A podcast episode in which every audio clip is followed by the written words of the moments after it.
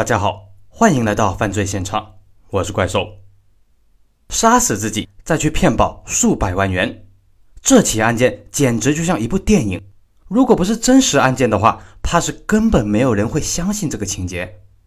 蛇蝎毒妇的手段极为凶残狠毒，不惜杀死任何人，甚至连丈夫也不放过。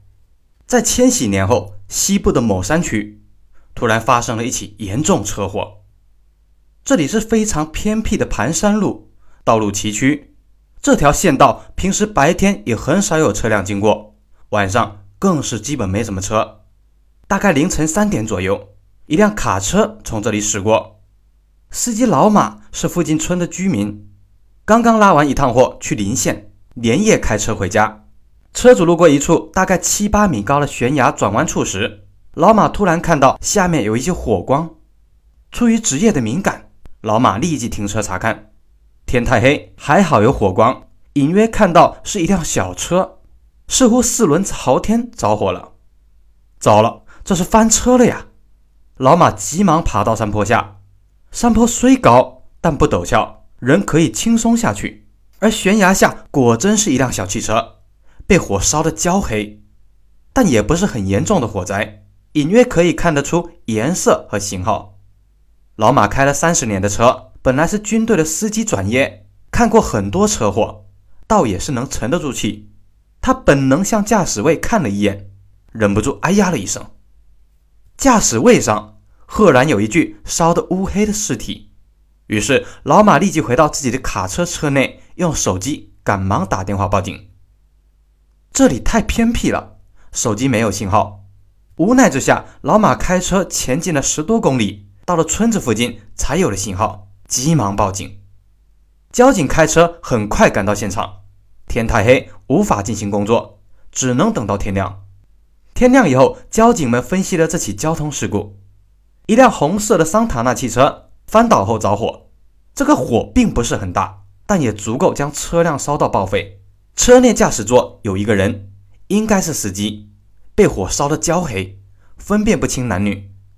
不过，大火并没有将车牌完全烧掉，还是可以辨认，不难辨认车主的身份。根据痕迹分析，似乎是司机夜间驾驶不慎，车辆从七米多高的山坡坠下，翻滚后燃烧起火，司机困在车中无法逃出，被活活烧死。夜晚在这种山路开车，不是什么人都能胜任的，出车祸也没有什么稀奇。没多久。根据车牌号查询到，车辆是西部大城市一个女性居民所有，叫做尤凤琴。这辆车过户了没多久，大概一年多，是一辆二手车。那么死者是不是尤凤琴呢？尤凤琴没有丈夫，也没有生育过子女，父亲二十年前就死了，只剩下老母亲和一个大姐。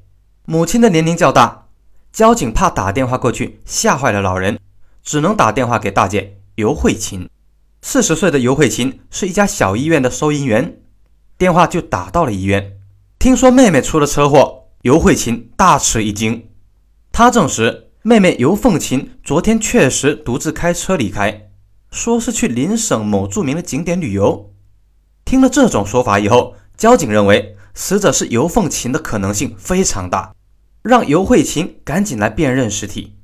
第二天。尤慧琴哭哭啼啼地来到了县城交警队。小县城的交警队没有自己的停尸间，连殡仪馆也没有停尸间。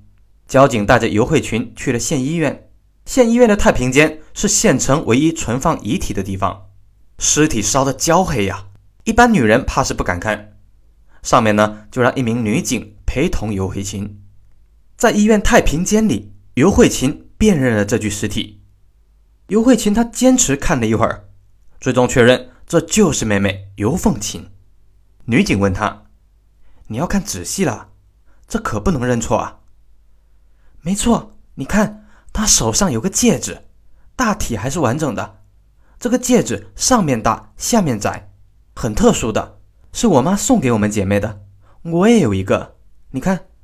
还有啊，我妹妹平时喜欢戴一个金镯子，是三个细镯子拼成的。你看，这不就是那金镯子吗？”她就是我妹妹，姐姐认妹妹，应该不会认错。况且遗体的高矮胖瘦也非常符合尤凤琴的特征，由此交警部门认定了死者就是尤凤琴，还出具了事故认定书。正常来说，下面家属可能对车辆保险的公司进行索赔，无论是否成功，尸体都会很快的火化。可仅仅两天以后，事故发生地的市刑警大队突然接到了保险公司的报警，保险公司的经理焦女士亲自来到局里，同负责的刑警老张面谈。张警官，我们觉得这起事故有蹊跷，希望你们能介入调查。蹊跷？有什么蹊跷的？不就是汽车坠崖案件吗？我们山区这种事情很正常，每年都有几十起呢。一半事故都会死人。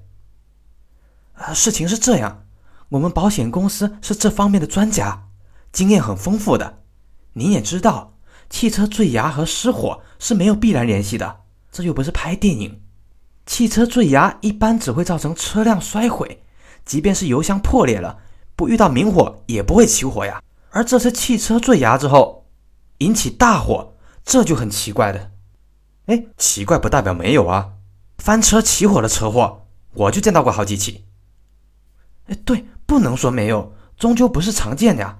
您看交警部门出具的鉴定书，车辆在坠崖之前没有做过制动，没有发现刹车的痕迹，这也很反常啊。这个弯道的幅度比较大，但正常驾驶通过是没有问题的。尤凤琴又不是新手司机，她的前夫曾经很有钱，七八年前就买车了。她很早就有了驾照，也经常开。出现这种低级车祸，这不符合情理啊！那可能是天太黑，或者是尤凤琴夜间驾驶太疲劳了，这也不奇怪吧？你说来说去，要有明确的证据，至少是疑点，我们刑事方面才能介入。我们怀疑尤凤琴可能是被人害死的，目的就是骗保啊！事情是这样，大概两年前，尤凤琴的丈夫胡华独自去山区景点游玩，在半山腰的悬崖边，他突然就失足坠崖而死了。而两年前，胡华呢在大姨子尤慧琴那里买过一百五十万的意外保险，受益人写的是妻子尤凤琴，我们就觉得事情有点不对，但也没有发现什么异常，只能赔付了一百五十万。没想到才两年时间，尤凤琴突然死了。他和胡华是一起购买的保险，又是一百五十万的保额，受益人是他的老母亲。张警官，你想想看，夫妻两个人在两年内先后意外死亡，这也太奇怪了吧？我们保险公司还没有碰到过这种怪事儿，我们觉得十有八九是他杀，最起码也是自杀。希望你们能介入调查调查。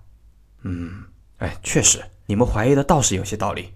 我们先来查查看，这一调查。确实发现了一些蹊跷，那么这个尤凤琴究竟是一个什么样的人呢？警方又查出了什么猫腻？咱们明天继续讲述。